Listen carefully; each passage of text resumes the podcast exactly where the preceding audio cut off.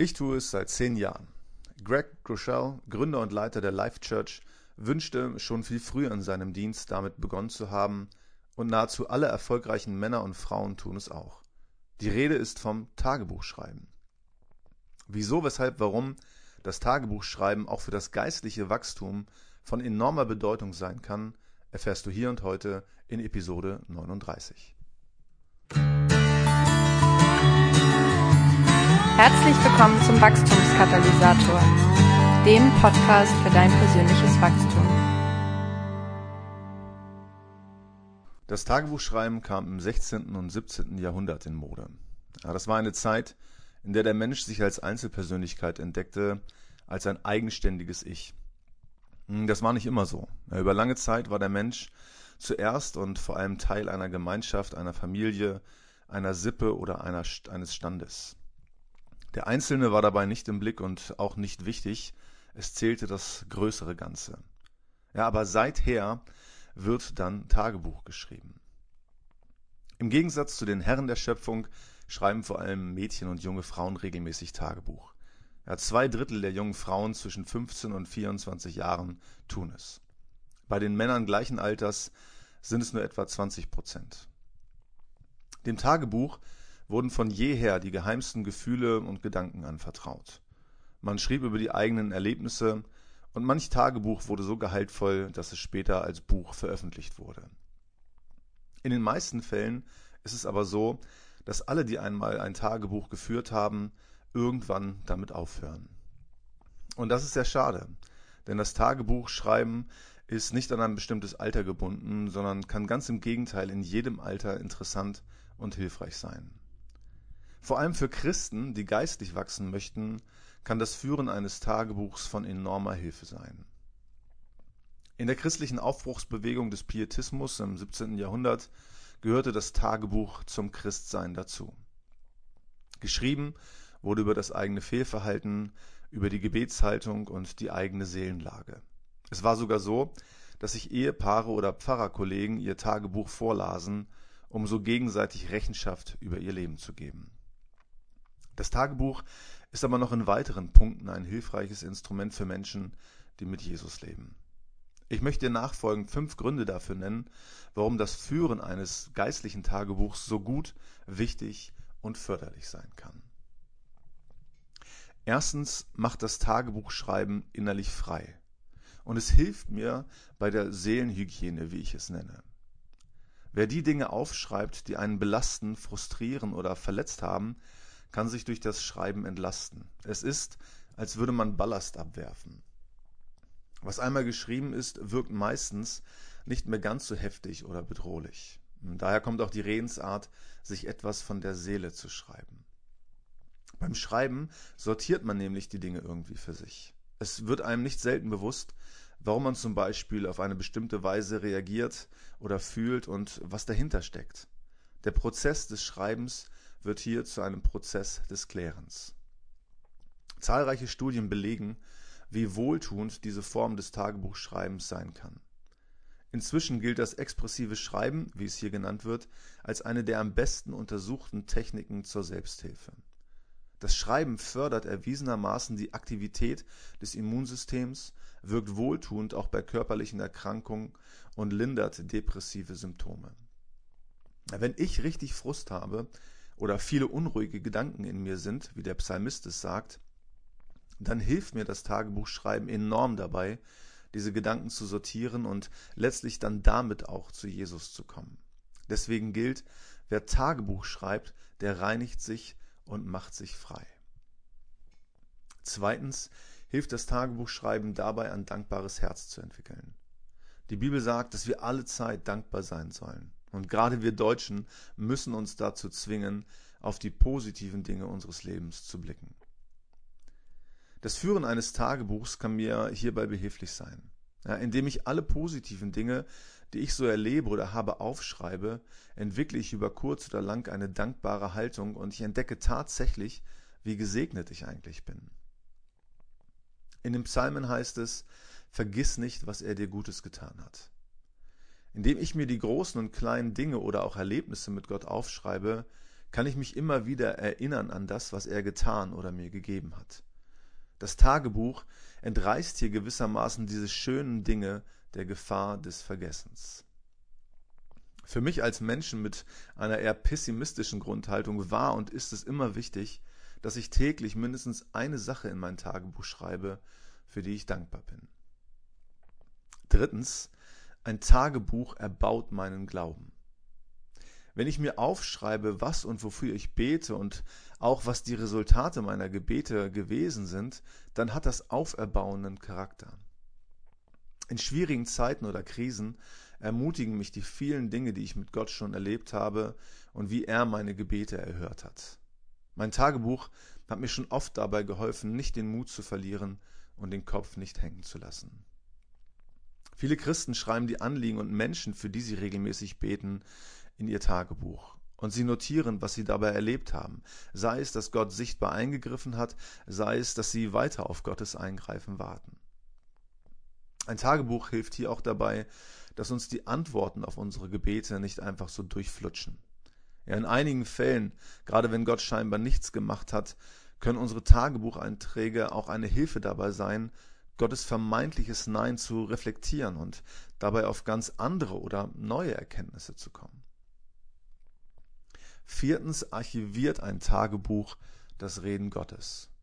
Ein Tagebuch ist ein guter Ort, um aufzuschreiben, was man von Gott an Impulsen bekommen hat. Äh, seien es Bibelverse, Lieder, Träume, Erlebnisse, prophetische Worte oder Gedanken zu einem Bibeltext. Mal ehrlich, solche Impulse sind ansonsten, also wenn man sie nicht aufschreibt, ganz schön schnell wieder weg aus dem Augen oder aus den Augen, aus dem Sinn, oder? So wie die Propheten des Alten Testamentes immer wieder aufgefordert wurden, das Reden Gottes aufzuschreiben, so tun auch wir gut daran, diese Dinge in unser Tagebuch zu schreiben, wenngleich unser Tagebuch natürlich nicht mit der Bibel verwechselt werden darf. Und schließlich oder fünftens hilft ein Tagebuch auch bei der persönlichen Weiterentwicklung. Wer ein Tagebuch führt, der versteht sich selbst besser. Er lernt sich genauer kennen, denn er schreibt ja über sich, sein Leben und die eigene Seelenlage. Er bekommt also ein Gefühl dafür, äh, wie er ist und wie er tickt. Und damit wird mein Tagebuch auch immer wieder zum Ausgangspunkt meiner persönlichen Weiterentwicklung. Ich entdecke durch die regelmäßigen Einträge zum Beispiel einige Stärken, die ich weiterentwickeln kann. Oder ich erkenne bestimmte Muster, die ich durchbrechen möchte. Das Lesen meines Tagebuchs und die Auseinandersetzung mit den Impulsen Gottes oder dem, was mich immer wieder beschäftigt, ist die Grundlage für meine jährlichen Wachstumsziele. Manche, vor allem Männer und andere Tagebuchnovizen, fragen, wie ein Tagebuch auszusehen hat oder zu führen ist. Wirklich feste Regeln gibt es hier nicht.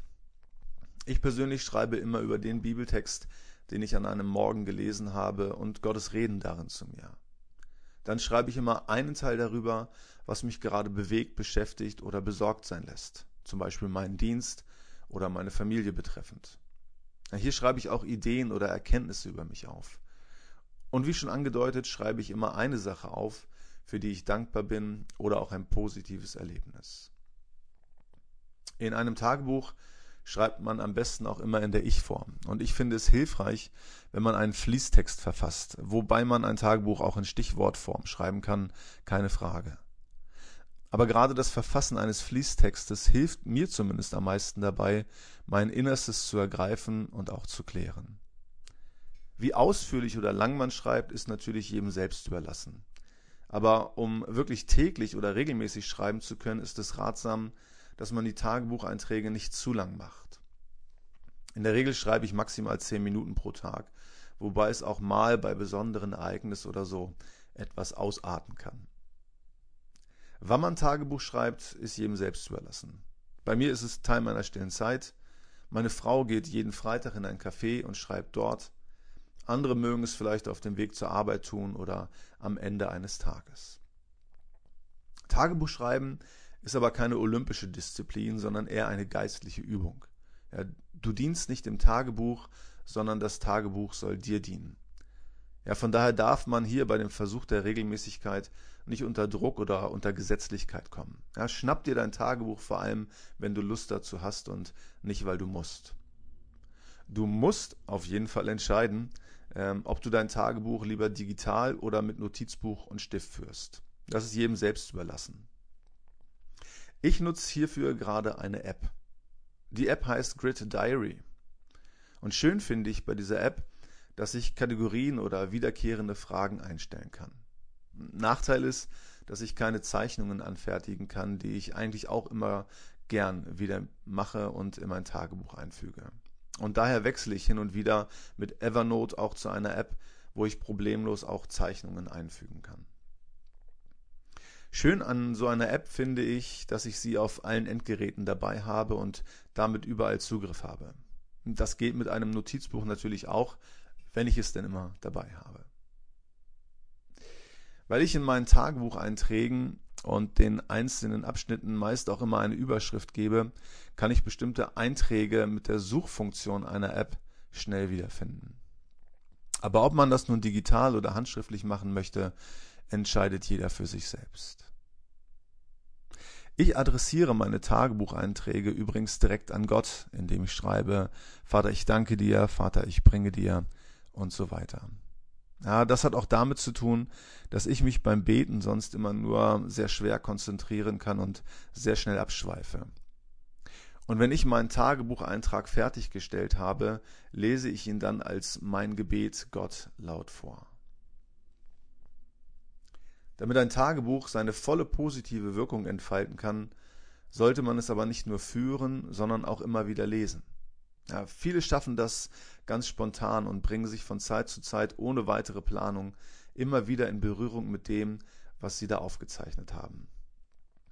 Ich habe hier für mich ein System geschaffen, das mir dabei hilft, mein Tagebuch regelmäßig zu lesen.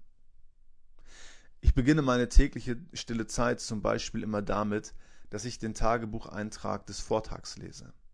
Damit knüpfe ich dann nicht selten einfach an die Geschehnisse, das Reden Gottes oder wichtige Erkenntnisse über Gott und die Welt von gestern an und bin dann voll da, wenn ich anschließend meine Bibel lese.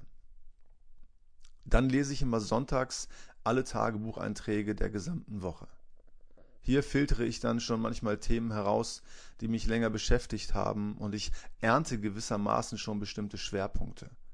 Und gerade in Zeiten, wo viel los ist, hilft mir das extrem dabei, viel bewusster und achtsamer zu sein und zu leben.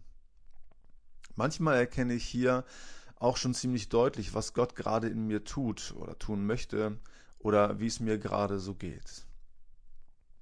Und dann lese ich zwischen Weihnachten und Neujahr immer das gesamte Tagebuch eines Jahres durch. Und hiervon ausgehend schreibe ich dann eine Art Jahresrückblick. Ja, ich archiviere hier alle Highlights und besonderen Erlebnisse. Bei diesem Jahresrückblick entwickle ich dann ausgehend vom Reden Gottes und dem, was mich immer wieder beschäftigt hat, auch immer mindestens ein großes Wachstumsziel für das kommende Jahr. Nach diesem Wachstumsziel muss ich auch nicht besonders lange in mir suchen, ja, sondern es drängt sich mir durch das Lesen meines Tagebuchs zwangsläufig auf. Im letzten Jahr hat Gott immer wieder über das Thema Vollmacht zu mir gesprochen und mich hat auch immer wieder beschäftigt, wie wenig sich insgesamt in unserem Land bewegt. Und hier wurde dann mein diesjähriges Wachstumsziel Vollmacht geboren. Seit ich Tagebuch schreibe, habe ich das Gefühl, viel bewusster und auch gesünder zu leben, mehr zu verstehen, was Gott in mir und durch mich tun will und viel deutlicher zu spüren, wie sehr Gott mich liebt und segnet. Und von daher möchte ich dir wärmstens ans Herz legen, ebenfalls ein Tagebuch zu schreiben. Bis zum nächsten Mal, dein Markus. Vielen Dank fürs Zuhören. Weitere Informationen, nützliche Downloads und die Möglichkeit, den Podcast bei iTunes zu abonnieren, findest du unter www.wachstumskatalysator.de.